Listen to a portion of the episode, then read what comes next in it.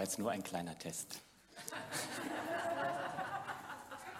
Stammt nicht von mir, habe ich aus einer Predigt von Gernot Spieß, der auch so angefangen hat, könnte ich ruhig wieder hinsetzen, ähm, als er ähm, als er über das Gebet gepredigt hat auf einer Konferenz, wo meine Frau und ich letztes Jahr waren, zu diesem Thema. Und er wollte damit so deutlich machen, dass Gebet manchmal für uns irgendwie so eine gewisse Routine sein kann. Und häufig eine Routine, die am Rand steht. So am Anfang, vorher oder auch am Ende. So kann man ja auch gut aufhören. Lasst uns noch beten. Manche Besprechungen von Christen dauern zwei, drei Stunden mit kontroversen Debatten. Am Ende lasst uns noch beten. Ich meine, das ist gut.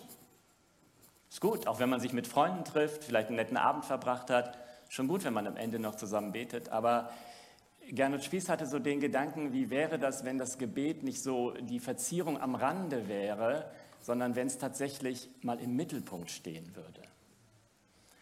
Welche Rolle spielt das Gebet, wenn wir als Gemeinde zusammenkommen? Ist es ein, etwas, was am Rand steht oder steht es auch mal im Mittelpunkt? Ich fand das eine sehr interessante Frage und ich kann, kann, euch jetzt gar nicht so viel sagen, was er ansonsten gesagt hat in dieser Predigt, muss ich zugeben. Äh, viele, viele gute Sachen, aber das ist so bei mir hängen geblieben das Gebet, das manchmal irgendwie eigenartig am Rand steht. Wir wollen über das Gebet sprechen heute. Ich schaue mal gerade, ob das hier funktioniert. Nicht so richtig, aber Andreas, wir beide kriegen das gemeinsam hin und du klickst auf die nächste Folie. Ja, das neue Jahr mit Gebet zu beginnen ist eine äh, ganz gute Sache. Diesen Monat Januar dafür zu nutzen, äh, ist ein Gedanke, den viele haben, den die Christen auch gemeinsam haben. Viele Menschen fangen ja das neue Jahr mit guten Vorsätzen an. Manche Menschen trinken im Januar keinen Alkohol, da gibt es auch so eine extra Initiative zu, Dry January, gibt es auch eine App und so weiter. Also jeder hat so seine eigenen guten Vorsätze. Für Christen äh, ist es ein guter Gedanke zu sagen, wir starten in dieses neue Jahr mit Gebet. Deswegen ist das großartig, dass wir hier diese drei Gebetswochen haben in der Live-Kirche. Eine ist ja schon vorbei, aber das ist klasse, dass das drei Wochen sind. Denn wenn das jetzt vielleicht für mich oder für dich noch nicht der ultimative Start war in dieser Woche, dann sind noch zwei Wochen da, wo man sich einklingen kann auf ganz unterschiedliche Weise. Esther hat das ja gesagt und ich glaube, da gibt es für uns alle Möglichkeiten, diese Zeit auch als Gemeinde noch mal ganz intensiv im Gebet zu verbringen. Manche verzichten auch in dieser Zeit auf Dinge, um sich noch stärker auf das Gebet zu fokussieren.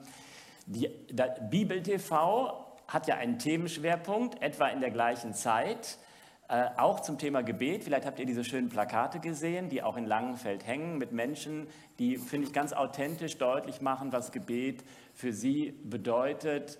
Ich habe auf einem Plakat gelesen, da, da sagte jemand, im Gebet spüre ich, dass Gott mich anblickt.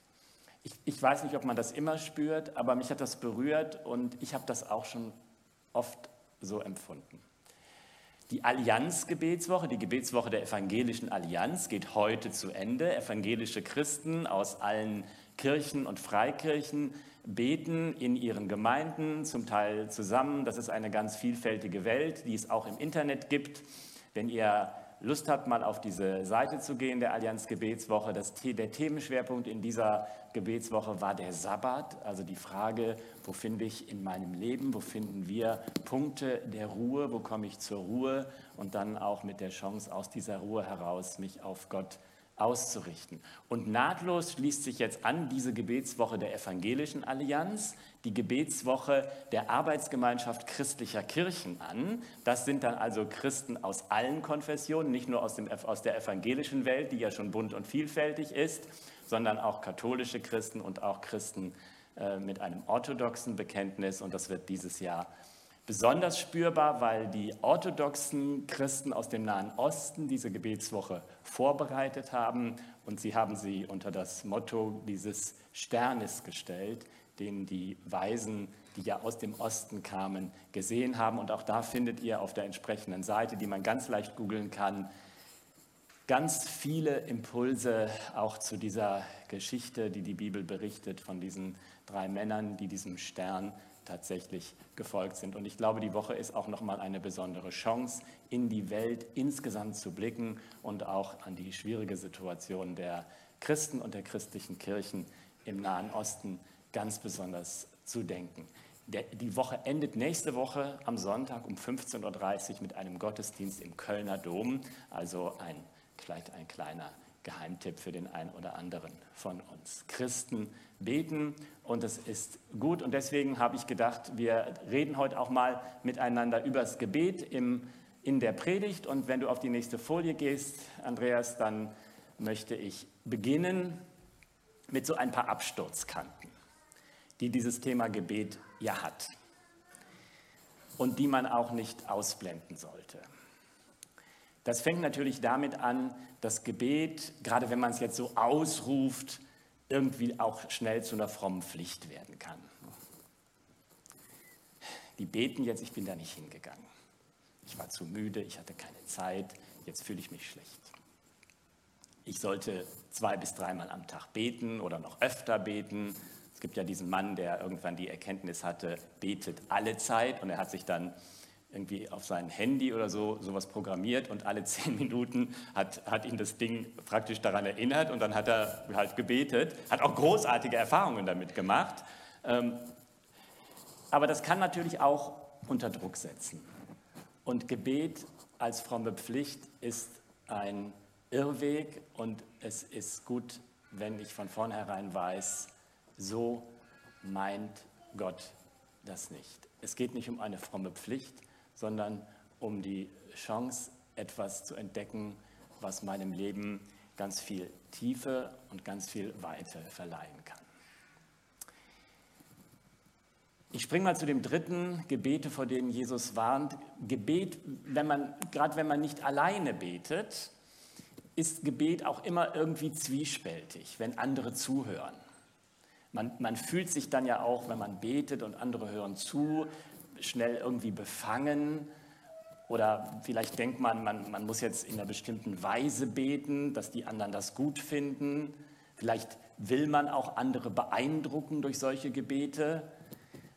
Davor warnt Jesus in Matthäus 6 und sagt, also diese Gebete, die gesprochen werden, so, weil man weiß, jetzt hören andere zu und die dürfen jetzt auch erleben, wie fromm ich bin, oder man will denen im Gebet was sagen, eine besonders perfide Methode. Jeder hat das schon mal irgendwie so im Gefühl gehabt vielleicht. Ne? Ähm, davor warnt Jesus und sagt, also wenn das, wenn das in die Richtung läuft, dann geh lieber ganz alleine in deine Kammer und bete für dich allein und dein Vater, der im Verborgenen ist und im Verborgenen sieht, der wird dann auf dieses Gebet reagieren. Und dann steht hier in der Mitte den Verstand ausschalten. Ist ja auch eine Frage. Ne?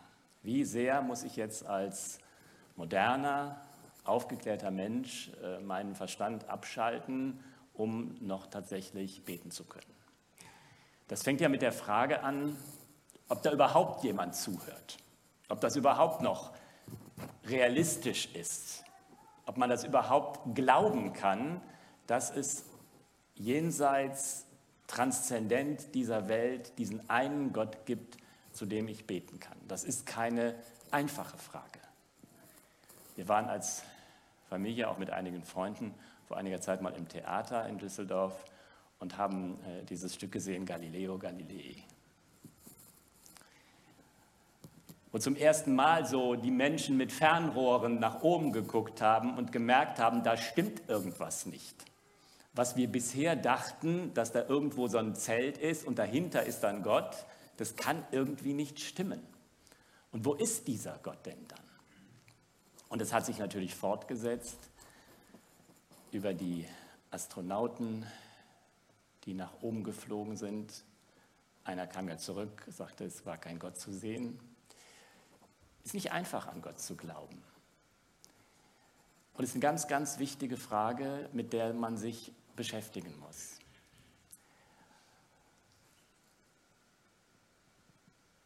Aber wenn du an Gott glaubst, und von denen, die hier sitzen, weiß ich ja, dass, dass die allermeisten das tun, dann ist es auch noch nicht einfach mit dem Gebet.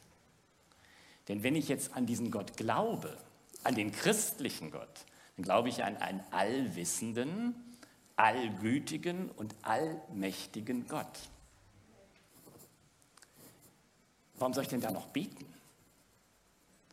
Also ich bete jetzt für irgendetwas, was passieren soll oder auch nicht passieren soll, aber eigentlich muss ich ja davon ausgehen, also Gott muss das, macht sowieso das Richtige.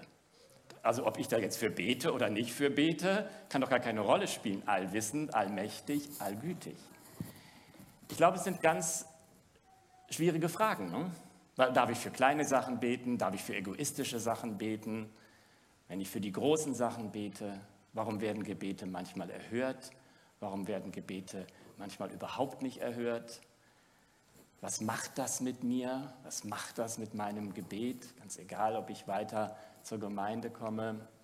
Und ich glaube, es ist gut, sich auch mit diesen Fragen ganz ehrlich zu beschäftigen. Und ich habe auch noch mal jetzt über diese Fragen nachgedacht und will euch so ein paar Dinge nennen, die mir in diesem Zusammenhang wichtig geworden sind. Ob das Antworten sind, die euch weiterhelfen, das werdet ihr selbst wissen und selbst herausfinden. Und dann gehen wir auf die nächste Folie.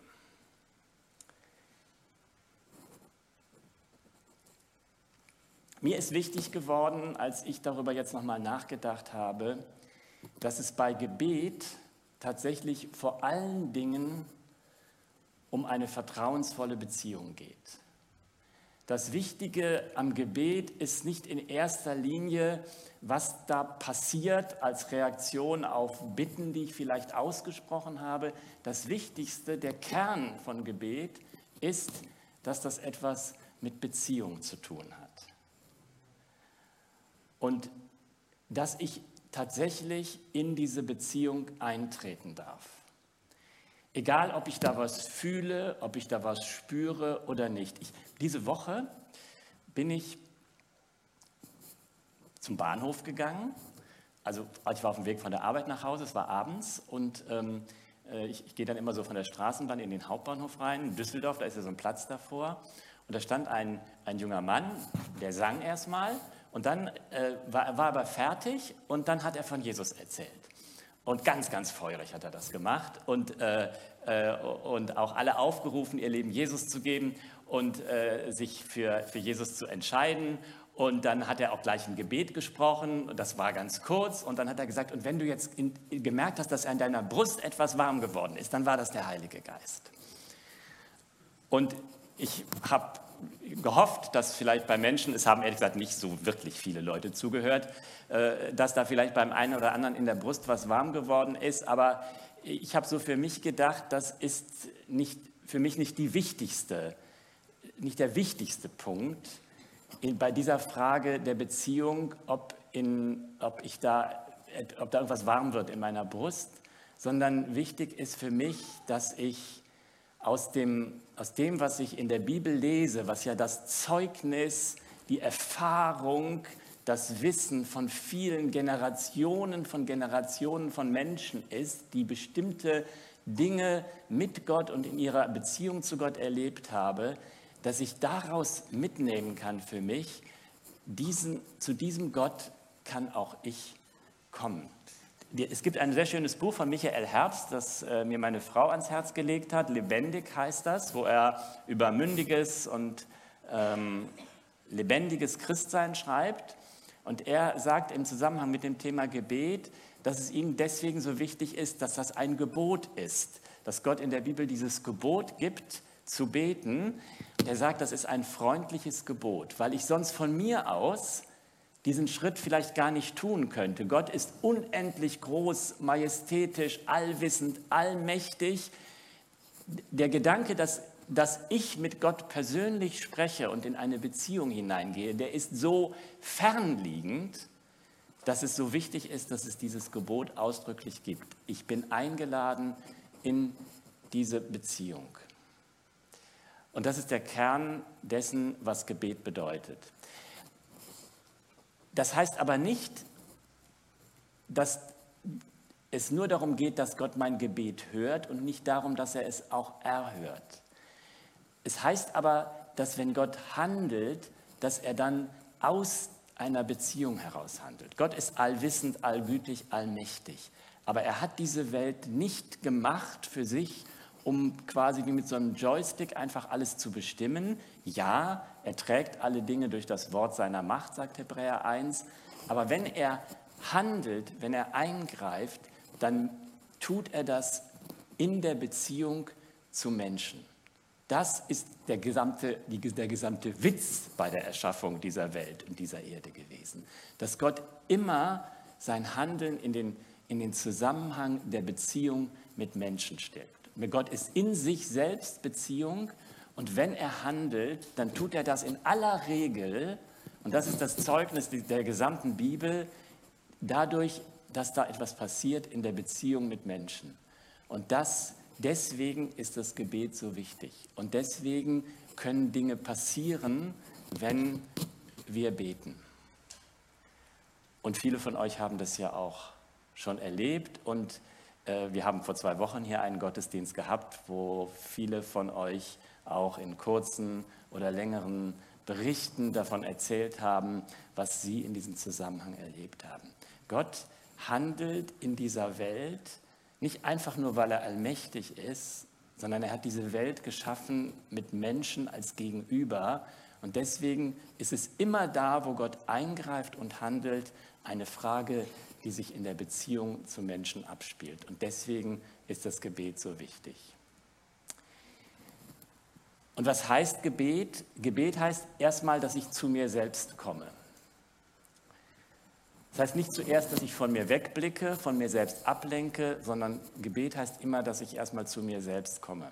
Das ist auch ein Grund, warum wir dem Gebet oft ausweichen, weil dieses zu sich selbst kommen ja auch schmerzhaft und schwierig sein kann. Als der verlorene Sohn in der Geschichte, die Jesus erzählt, in Lukas 15, ganz am Tiefpunkt ist, noch gar nicht an dem Punkt, wieder mit seinem Vater zu sprechen, aber an dem Punkt, dass dieser Impuls in ihm reift, zurückzugehen, da heißt, sagt Jesus, als er aber zu sich selbst kam. Und das ist ein so wichtiger Moment und eine so wichtige Voraussetzung für das Gebet, zu sich selbst kommen. Und dann kann ich auch zu anderen kommen, wenn ich bei mir gewesen bin bei, bei dem, was vielleicht mein, mein Problem ist, meine Schuld ist, mein Fehler ist, aber auch was meine Wünsche und meine Sehnsüchte sind. Ich kann das nicht übersteigen, was mich im Moment beschäftigt, was meine Angst ist, was mein größter Wunsch ist. Das kann was ganz Kleines sein, wo ich denke, was ist das im Angesicht des Universums? Aber wenn es mich beschäftigt, dann muss ich erstmal zu mir selbst kommen. Und dann weiß ich, das gehört in diese Beziehung und in dieses Gespräch. Und dann kann ich auch zu den anderen kommen, dann kann ich auch sehen, was ist für andere wichtig. Und dann kann ich auch zu Gott kommen. Und das ist so ein Reifungsprozess, so ein Reifungsschritt. Ich darf den immer wieder neu durchlaufen. Ich muss mich nicht schämen damit, dass ich immer wieder von vorne anfangen muss, aber ich darf den immer wieder durchlaufen. Und ich, ich komme dann vielleicht irgendwann an diesen Punkt dessen, was Jesus meint in der Bergpredigt in Matthäus 6, als er sagt, alles, was ihr braucht, Klamotten, Sachen, Dinge des Lebens zu essen, euer Vater weiß ja, dass ihr das braucht, trachtet aber zuerst nach dem Reich Gottes und nach seiner Gerechtigkeit. Und alles andere wird euch hinzugefügt werden. Wenn ich diesen, diese Schritte so für mich durchgangen bin, dann kann ich auch an den Punkt kommen, zu, in diesem Gespräch zu erfahren, zu entdecken, was ist aus Gottes Perspektive das Wichtigste und wo darf ich eintreten in diese Gemeinschaft, in diese Beziehung, in der diese Dinge wichtig werden, die aus Gottes Sicht entscheidend sind. Und zu diesem Prozess gehört vielleicht auch der Weg vom kindlichen Beten zum Erwachsenenbeten. Das habe ich auch hier diesem Buch von Michael Herbst entnommen. Vom kindlichen Beten zum Erwachsenenbeten. Michael Herbst sagt, also kindliches Beten ist vielleicht dieses Bitten, ich möchte das haben und lass es einfach vom Himmel fallen. Also Michael Herbst macht es anhand des Vaterunsers deutlich. Unser tägliches Brot gib uns heute und kindliches Bitten könnte eben sein, jetzt gib es mir und wenn ich runter in die Küche komme, dann soll es halt einfach da stehen. Und erwachsenes Bitten könnte sein, sich von Gott zeigen zu lassen, was ist denn dafür wichtig? Welche Schritte kann ich selbst gehen, um diesen berechtigten Wunsch zur Wirklichkeit werden zu lassen? Oder am Beispiel dieser Frage der Versöhnung, vergib uns unsere Schuld, wie auch wir vergeben unseren Schuldigern. Es gibt so schreckliche Menschen, mit denen man so viel Ärger haben kann in seinem Umfeld. Und es gibt vielleicht eine Art zu beten, die einfach sagt, komm, veränder den oder lass den umziehen oder lass den kündigen oder irgendwas, ja. Ich will nicht ausschließen, dass auch Sonnengebet mal erhört wird, ja. Wenn ihr nicht noch weiter geht, dann hört es aber wirklich auf. Umzug ist das Äußerste. Und gekündigt werden geht auch nicht.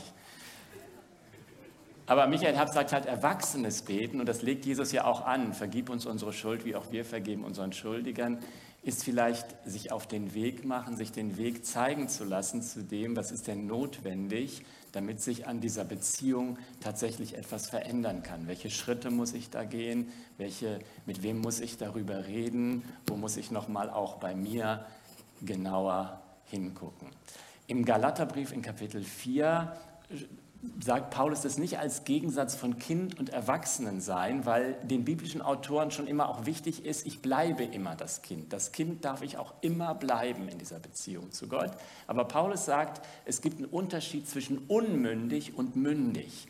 Und für den Unmündigen entscheiden andere, was gut ist. Der Vater sorgt dafür, dass da Erzieher sind, die, auf, die aufpassen, dass das Kind keinen Mist baut.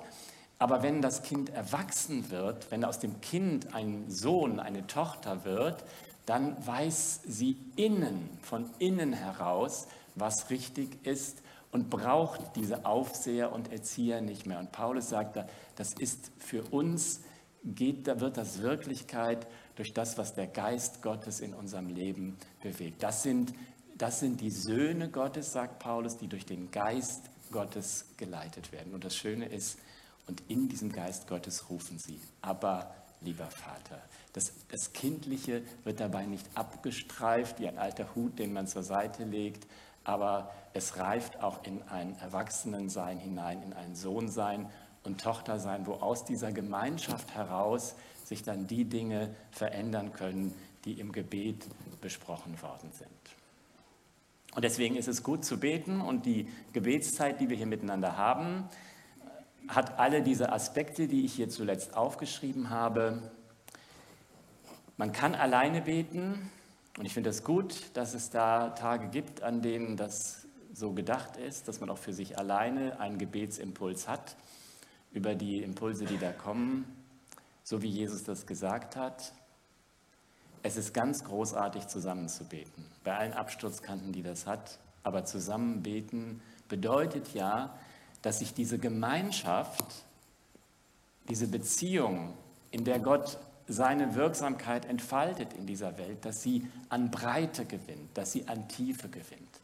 In Malachi 3 heißt es so schön, ganz am Ende des Alten Testamentes, dass sich die trafen, die sich auf Gott ausrichten wollten und dass im Himmel ein Buch aufgeschlagen wurde und das eingetragen wurde.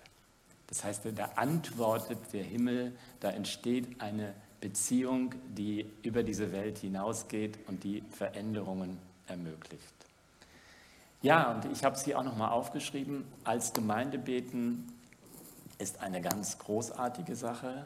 Auf dem Gebet der Gemeinde liegen nochmal ganz besondere Verheißungen in der Bibel, auch eine, eine ganz besondere Autorität, wenn die Gemeinde als Ganzes zusammenkommt. In Matthäus 18 gibt es ja diesen bekannten Vers, wenn sich zwei oder drei treffen zu meinem Namen hin, dann bin ich in der Mitte. Und dieser Vers ist umgeben von Zusagen, von Erfüllung und auch von geistlicher Autorität. Und wenn man das im Zusammenhang sieht, erkennt man, dass es hier nicht einfach um zwei oder drei geht. Es ist auch schon großartig, sondern um die Gemeinde, die sich insgesamt trifft. Und deswegen glaube ich, dass auch das Gebet in der Gemeinde etwas ist, was wir nochmal ganz tief und ganz neu wertschätzen und miteinander entdecken können. Das war jetzt so ein bisschen die, vielleicht die Theorie, so ein paar Gedanken zu dem Thema Gebet. Und Theorie ist immer so das eine und Praxis ist nochmal das andere. Deswegen, wenn ihr noch ein paar Minuten Zeit und Lust habt, ist ja erst halb zwölf, äh, würde ich gerne euch nochmal auf so ein paar Geschichten hinweisen, ein paar Dinge, wo das im Leben von Menschen Wirklichkeit geworden sind, Geschichten, Berichte, die die Bibel uns gibt. Und das ist auch eine ganz tolle Art, dieses Thema Gebet zu entdecken, einfach in der Bibel sich die Gebetsgeschichten nochmal besonders vorzunehmen. Und dazu kannst du jetzt mal auf die nächste Folie schauen. Und die Auswahl, die fällt ja so wahnsinnig schwer, weil es so irrsinnig großartige Gebetsgeschichten in der Bibel gibt. Da gibt es Hannah, diese Frau ganz zu Beginn noch der, der, der Geschichte des Volkes Israel, diese Frau, die, die kinderlos war und, und für die dieser Gedanke, ein Kind zu haben, eine so, eine so zentrale Bedeutung hatte für, für ihr ganzes Leben. Sie kam über diesen Punkt nicht hinweg. Ihr Mann sagt zu ihr, bin ich dir nicht besser als zehn Söhne, aber das hat ihr nicht geholfen. Und irgendwann ist sie im Tempel und ist da ganz alleine reingelaufen und betet zu Gott um darum, dass sich das verändert und dass sie ein Kind bekommt. Der Priester hält sie für eine Betrunkene, so, so bewegt ist sie offenbar in diesem Gebet und sie erfindet auch eine ganz neue Gebetsart in diesem Zusammenhang, nämlich leises Beten. Das gab es offenbar bis da zu dem Zeitpunkt noch gar nicht. Und sie kann dann entdecken, dass in der Erhörung, die dieses Gebet findet, sie gleichzeitig auch ein Stück frei wird von dieser Fixierung auf dieses Thema und dass sie dieses, diesen Sohn, den sie von Gott geschenkt bekommt, dieses Kind, das sie so unbedingt haben wollte, dann wieder an Gott zurückgibt und es in diesen Tempel zurückbringt. Ein ganz tiefes Geheimnis. Man kann an David denken, einen Vater, der auch in einer Situation, in der er tief auch in der Schuld steckte, um für das Leben eines Kindes betet, seines Kindes, das sterbenskrank ist und der entdecken kann, dass auch in der Nichterhörung dieses Gebetes dieses Kind stirbt. Und im tiefsten weiß David auch, dass das so kommen wird, dass dass er aber in dieser Beziehung, in die er sich begeben hat, durch dieses intensive Gebet den Weg finden kann, sein Leben trotzdem weiterzuführen und zu wissen, dass, Ding, dass Gott die Dinge gut und richtig in der Hand hält. Man könnte von Esther sprechen, der Königin, die als jüdisches Mädchen am persischen Hof in die, in, plötzlich in die Rolle der Königin gerät und in einem entscheidenden Moment diejenige sein muss, die ihr Volk vor der Vernichtung bewahrt, dadurch, dass sie eine unerbetene Audienz beim König sich verschafft. Und als sie davor steht, da bittet sie ihre Freundinnen und die Frauen in ihrer Umgebung, mit ihr zu beten. Und, und aus diesem Gebet geht kein göttliches Eingreifen hervor, aber eine, eine Fähigkeit, die Esther entwickelt, die Dinge so in die Hand zu nehmen, dass das passiert, was Gottes Wille ist und dass ihr Volk vor der Vernichtung bewahrt bleibt. Ein Gebet, das Klugheit gibt. Wer Weisheit braucht, bitte darum von Gott, heißt es viel später im Neuen Testament. Man könnte über, von Daniel erzählen, von dem ja dieser Gedanke, 21 Tage zu beten, in gewisser Weise herkommt, weil er das in Daniel 10 so gemacht hat mit seinen Freunden und auch ein teilweises Fasten in dieser Zeit hatte, der aber im Gebet in einer Situation, wo wo sein Volk und auch der Glaube an diesen einen Gott bedroht war vom Untergang, von der Assimilation, von der Auflösung einfach in, in, den, in dem, was die Umgebung glaubte, was viel stärker und viel mächtiger war und wo auch viele, viele andere Religionen und Kulte eingegangen sind, in dieser Zeit die Kraft und die Vision gewinnt, zu sehen, was bedeutet die Zukunft und dass Gott diesen Weg auch mit seinem Volk fortsetzen will. Genauso findet sich das später bei Johannes, dem Schreiber der Offenbarung, der auf Patmos eine ganz ähnliche Erfahrung macht. Und wenn man ins Neue Testament dann geht, könnte man vielleicht an diesen Vater denken, der mit seinem Sohn zu Jesus kommt. Der Sohn, den die Jünger nicht heilen konnten. Die Jünger, die schon so viel konnten, aber ihnen konnten sie nicht heilen. Und der im Gespräch mit Jesus entdeckt, dass es für ihn als Vater nicht nur um die Heilung dieses Jungen geht, sondern dass dahinter die Frage des Vertrauens steht des Vertrauens und des Glaubens, das er als Vater braucht im Umgang und in der weiteren Begleitung seines Sohnes. Dem Glaubenden ist alles möglich, sagt Jesus zu diesem Vater als Kernbotschaft. Und wie wichtig ist es für uns als Eltern, dass wir das immer wieder neu entdecken, wie viel wichtiger als bestimmte Dinge, die sich im Leben unserer Kinder ereignen, ob sie gesund sind, ob sie krank sind, ob sie Erfolg haben, ob sie Misserfolg haben, ob sie sich so verhalten, wie wir uns das wünschen oder anders, wie viel wichtiger diese Frage ist, ob wir in dieser Haltung des Vertrauens und des Glaubens bleiben können, weil es, glaube ich, nichts Wichtigeres gibt als das, was Eltern für ihre Kinder tun können. Und dieser Ruf des Vaters, ich glaube, hilf meinem Unglauben, ist das eigentliche Wunder, das in dieser Geschichte passiert. Und am Schluss könnte man auch noch reden über eine ungläubige Gemeinde. Äh, das ist nochmal so eine Geschichte, wo die ganze Gemeinde betet. In Apostelgeschichte, ich glaube, es ist elf, wo Petrus im Gefängnis ist, in Ketten liegt und tatsächlich durch einen Engel befreit wird. Petrus selbst glaubt es nicht, auch während es passiert, hält er es für eine Vision, die ihm widerfährt. Er ist auf der Straße draußen, als der Engel weg ist, heißt es so schön, als er aber zu sich selbst kam, da ist wieder dieser Gedanke, als er zu sich selbst kam. Da wurde ihm klar, dass Gott tatsächlich gehandelt hat und auch die Gemeinde, zu der er dann kommt, kann das nicht glauben und muss es erst verstehen, dass Gott tatsächlich über ihren Glauben hinaus eingegriffen hat. Und das ist mir wichtig und deswegen bin ich auch gerne in dieser Gemeinde, weil wir nie zu gering denken sollten von den Möglichkeiten, die Gott hat, wenn wir ins Gebet und in die Gemeinschaft mit ihm eintreten.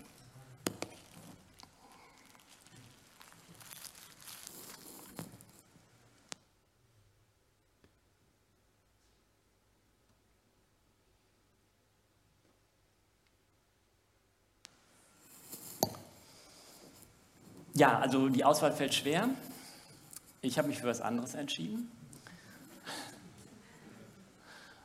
Und deswegen kommt jetzt die nächste Folie. Eine kleine Geschichte zum Schluss vom Propheten Elia, von einem Gebet, von einem Gebet, das er gesprochen hat. Elia war ja dieser Prophet, der in einer Zeit lebte, als äh, die Frage, ob das Volk Israel auf Dauer an diesen einen unsichtbaren Gott glaubt oder doch lieber an andere Götter, keinesfalls entschieden war. Es sah eher anders aus. Es sah eher nach den üblichen heidnischen Kulten aus. Und als Elia ähm, dann sich mit dieser Frage beschäftigt, da ist er derjenige, der irgendwann dem, dem König sagt, jetzt wird es drei Jahre lang hier nicht regnen in diesem Land, eine Katastrophe. So eine Art Mini-Klimawandel, der da plötzlich über dieses Land hereinbricht. Und am Ende dieser drei Jahre gibt es einen ganz großen Showdown. Welcher Gott ist der Richtige? Und der Gott soll der Richtige sein, der Feuer vom Himmel fallen lassen kann. Die Propheten des Baal, des Götzen, geben sich alle Mühe, das zu erreichen. Es passiert aber nichts. Elia lässt nochmal Wasser über den Altar gießen kein Mensch weiß, wo das Wasser herkam in dieser Trockenheit, aber die, das Rätsel wird nicht aufgelöst. Und, ähm, und spricht dann ein einfaches Gebet und es fällt tatsächlich Feuer vom Himmel. Und alle wissen auf einmal wieder, ja, das ist der, das ist der richtige. Das sind ja so die Gebete, die wir auch mal gerne sprechen würden. Ne? So, aber davon will ich jetzt hier gar nicht reden, ähm, sondern was danach passiert. Weil jetzt ist das ja wunderschön, dass alle wieder an Gott glauben, aber es hat immer noch nicht geregnet. Und jetzt sagt Elia zu Ahab, dem König, dem bis dahin gottlosen König und ehrlich gesagt auch weiterhin gottlosen König, ne, das ist ja auch so ein, so ein, so ein Thema. Ne? Alleine das Wunder ist es oft noch nicht, was den Glauben bewirkt. Da muss mehr passieren in einem Menschen. Gut, aber wie auch immer, er sagt zu ihm ganz tapfer, geh und lass dir etwas zu essen und zu trinken bringen, denn gleich fängt es an zu regnen. Ich höre es schon rauschen. Nein, er hörte es noch nicht rauschen. Es war noch nicht zu hören. Er hörte es gedanklich rauschen, aber vom Rauschen war es noch weit entfernt, werden wir jetzt erfahren. Während Ahab aß und trank, ne, der sagt sich, okay, der Junge kann Feuer vom Himmel fallen lassen, da wird das mit dem Regen jetzt auch laufen, stieg Elia zum Gipfel des Karmel hinauf. Dort oben kniete er nieder, verbarg das Gesicht zwischen den Knien und betete. Nächste Folie. Nach einer Weile befahl er seinem Diener, Steig auf den höchsten Punkt des Berges und blick über das Meer. Dann sag mir, ob du etwas Besonderes siehst. Der Diener ging, hielt Ausschau und meldete, kein Regen in Sicht. Da schickte Elia ihn immer wieder, geh und sieh noch einmal nach. Endlich, beim siebten Mal rief der Diener, jetzt sehe ich eine kleine Wolke am Horizont, aber sie ist nicht größer als eine Hand. Da befahl Elia, lauf schnell zu Ahab und sag ihm das sofort anspannen und fahr nach Hause, sonst wirst du vom Regen überrascht. Da kam auch schon ein starker Wind auf und schwarze Wolken verfinsterten den Himmel. Es dauerte nicht mehr lange und ein heftiger Regen prasselte nieder. Ahab bestieg hastig seinen Wagen und fuhr in Richtung Jezreel. Da kam die Kraft des Herrn über Elia. Der Prophet band sein Gewand mit dem Gürtel hoch und lief vor Ahabs Wagen her bis nach Israel. Kann man sich so lebhaft vorstellen, wie der Mann vor Begeisterung in diesem strömenden Regen vor dem Wagen herläuft, nachdem diese Spannung, diese bis zum Zerreißen angespannte Spannung für ihn vorbei war, nachdem beim siebten Mal eine, eine symbolische Zahl auch, die praktisch für ein quasi vollkommenes Warten steht, es dann dazu gekommen ist. Auf der nächsten Folie, äh, ähm, also nee, jetzt hören wir noch mal ganz kurz, was Jakobus dazu sagt. Machen wir weiter, sorry. Jakobus im Neuen Testament kommentiert diese Geschichte mit folgenden Worten. Bekennt also einander eure Sünden und betet füreinander, damit ihr geheilt werdet. Das Gebet eines Menschen, der nach Gottes Willen lebt, hat große Kraft. Nächste Folie. Elia war ein Mensch wie wir, er betete inständig, es möge nicht regnen und tatsächlich fiel dreieinhalb Jahre kein Wassertropfen auf das Land. Dann betete er um Regen. Da öffnete der Himmel seine Schleusen und die Erde wurde grün und brachte wieder ihre Früchte hervor. Jetzt die nächste Folie. Ist immer besonders schön, wenn solche Geschichten aus dem Alten Testament im Neuen Testament nochmal kommentiert worden. Da fällt nochmal so ein ganz anderes Licht auf die Dinge. Elia ist ein Mensch wie wir. Das ist eine ganz wichtige Botschaft im Neuen Testament. Auch die größten Propheten, auch Elia, es sind Menschen wie wir gewesen. Auch bei ihnen passierte nichts automatisch. Auch wenn das vielleicht manchmal sich so angefühlt hat, wenn das manchmal so aussah, zack, ein kleines Gebet, da fällt das Feuer vom Himmel. Es passiert nichts einfach so. Es sind Menschen wie wir, Menschen, die durch Krisen gegangen sind, mit den gleichen Gefühlen wie wir, sagen manche Übersetzungen auch. Und deswegen ist Gebet ein Thema auch für Menschen wie mich. Bei Elia kann man auch lernen, das will ich nur als Nebenbemerkung sagen, dass wenn wir beten, betet nicht nur unser Kopf oder unser Geist, sondern richtiges Beten heißt immer, dass der ganze Mensch betet.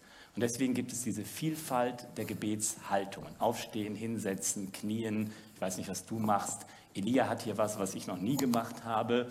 Er tut den Kopf zwischen die Knie. Vielleicht mal zu Hause ausprobieren, wenn keiner zuguckt.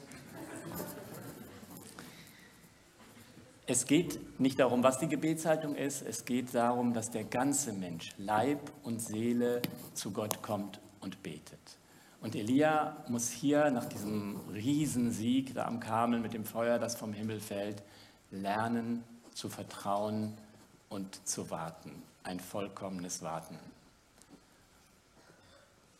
Und das kennt jeder von uns auch aus seinem Leben. Und die Bibel ist von Anfang bis zum Ende eine Ermutigung dazu, sich auf diesen Prozess einzulassen und es nicht alleine zu tun. Das ist so toll. Elia hat noch einen Menschen bei sich, seinen Diener, einen, der mit ihm wartet, einen, der auch noch beim sechsten Mal und beim siebten Mal losgeht. Wer ist dein Partner. Michael hat hier letzte Woche über Kleingruppen gesprochen. Ich glaube, dass das einen riesen Stellenwert hat, Menschen zu haben, die mitwarten, die immer wieder mitgucken und die uns ermutigen, in diesem Prozess zu bleiben. Ja, und dann glaube ich, wenn man so zwischen den Zeilen liest, dass hier noch was anderes dahinter steckt, was sich auch in Elia beim Beten verändert hat, vielleicht auch auf diesem Berg. Zu der ganzen Geschichte gehört, dass Elia nicht nur dieses Feuer vom Himmel äh, hat fallen lassen und damit alle von der Richtigkeit überzeugt hat, sondern dass er gleich anschließend noch dafür gesorgt hat, dass 400 Propheten des Baal umgebracht wurden. Und es war nicht gut. Das Alte Testament kommentiert das nicht, aber es ist ein Kipppunkt in der Geschichte Elias, dieser ganze Vorgang. Das wird schon sehr deutlich, wenn man das im zweiten Buch Könige liest. Elia befindet sich kurze Zeit später in der tiefsten Depression in der Wüste, braucht nochmal eine ganz neue Begegnung mit Gott. Und Gott macht ihm auch deutlich, Elia, es kommt jetzt eine andere Zeit und es kommt auch ein anderer Prophet. Und dieser Prophet Elisa ist in viel stärkerer Weise, als Elia das in seinem ganzen Leben war, ein Mann der Gnade und der Versöhnung mit allem, was er getan hat. Es ist hier so ein bisschen bei Elia wie bei Mose, der auch so ein großer Mann war und im letzten Moment am Kipppunkt ja doch derjenige war, der nicht das Volk Israel ins verheißene Land führen durfte. Menschen wie wir. Menschen, die einfach Feuer vom Himmel fallen lassen wollten. Elia hatte da eine besondere Schwäche für. Es gibt noch in 2. Könige 1 eine Geschichte, die, die, genau den gleichen Gedanken hat, wo Elia auch wieder Feuer vom Himmel lässt und da sterben auch wieder Menschen. Und erst beim dritten Mal findet Elia den Ausweg aus dieser Haltung und versteht, es ist nicht der richtige Weg, das Feuer vom Himmel fallen zu lassen. Selbst die Söhne des, die, die, äh, Jakobus und Johannes, die Söhne, die, die Donnersöhne, wollen ja im Neuen Testament bei Jesus auch nochmal Feuer vom Himmel fallen lassen auf ein, auf ein Dorf, das sie nicht aufgenommen hatte. Und Jesus sagt, Leute, ihr seid ganz auf dem falschen Trip. Und deswegen ist Elia, und das sagt ja dann in ganz eigenartiger Weise der Jakobusbrief, der Mann, der zweimal betete. Er hat erst gebetet, das sagt das Alte Testament gar nicht, für dieses Gericht, dass es nicht geregnet hat. Im, Im, Alten Testament erscheint das als ein Strafgericht Gottes. Das Neue Testament sagt uns, Elia hatte dafür gebetet. Aber Elia ist hier der Mann, der dann nochmal betet. Er, er, er muss verstehen, dass dieses Land, um das er sich so kümmerte, nicht Feuer vom Himmel brauchte, sondern Regen und dass das das eigentliche Gebet ist, das zweite Gebet. Und sehr schön ist, dass Elia dann trotz all dem, was er da selbst lernen musste und vorher auch falsch gemacht hat, im Alten Testament am Schluss der Mann ist, der in besonderer Weise für die Versöhnung steht. Ähm, Im Malachi heißt es, ich werde euch, bevor, bevor diese Zeit zu Ende geht, kommt nochmal Elia und das ganze Neue Testament ist ja voll von der Spekulation, was das bedeutet, wer das war, war das Jesus, war das Johannes.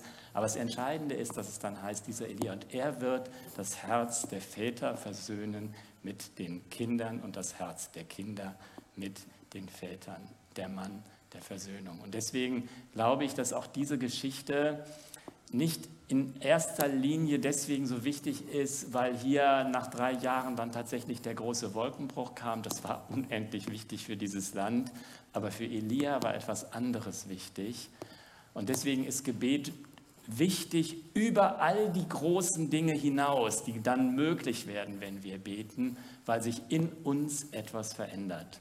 Und Elia macht hier selbst einen Erkenntnisprozess durch. Und der hat Zeit gebraucht. Da hat er plötzlich gemerkt, wie Gott die Zeit mal angehalten hat. Und er hat den rausgeschickt und wieder zurückgekommen, rausgeschickt und wieder zurückgekommen. Und ich, ich glaube, dass in dieser Zeit etwas in Elia passiert ist, dass sich da etwas verändert hat. Und dann ist es so schön, als der Diener dann zurückkommt und sagt, ich sehe eine ganz kleine. Ich weiß nicht, was du siehst. Ich weiß nicht, wofür du gerade betest. Ob der Horizont noch komplett leer ist. Ob du betest und du bist nicht mal sicher, ob da überhaupt hinter diesem Horizont jemand ist, der zuhört. Ich weiß nicht, wie oft du schon losgegangen bist. Ich glaube, jeder von uns kennt solche Phasen. Es sind auch wichtige Phasen, obwohl man sie sich nicht wünscht. Und das Schöne ist, dass dieser Moment kommt, wo die ganz kleine Wolke da ist. Und ich wünsche mir, dass ich einen Blick habe dafür, dass ich das nicht übersehe. Dass ich die Fähigkeit habe, auch mit anderen Menschen im Gespräch zu sein, damit sie mir zeigen können, wo vielleicht diese ganz kleine Wolke ist, die ich noch gar nicht sehe. Und die aber das Vertrauen geben kann, dass Gott in der Beziehung in die ich im Gebet eintreten darf, tatsächlich in meinem Leben und in dieser Welt handelt. So, und jetzt dürft ihr aufstehen, dann beten wir wirklich.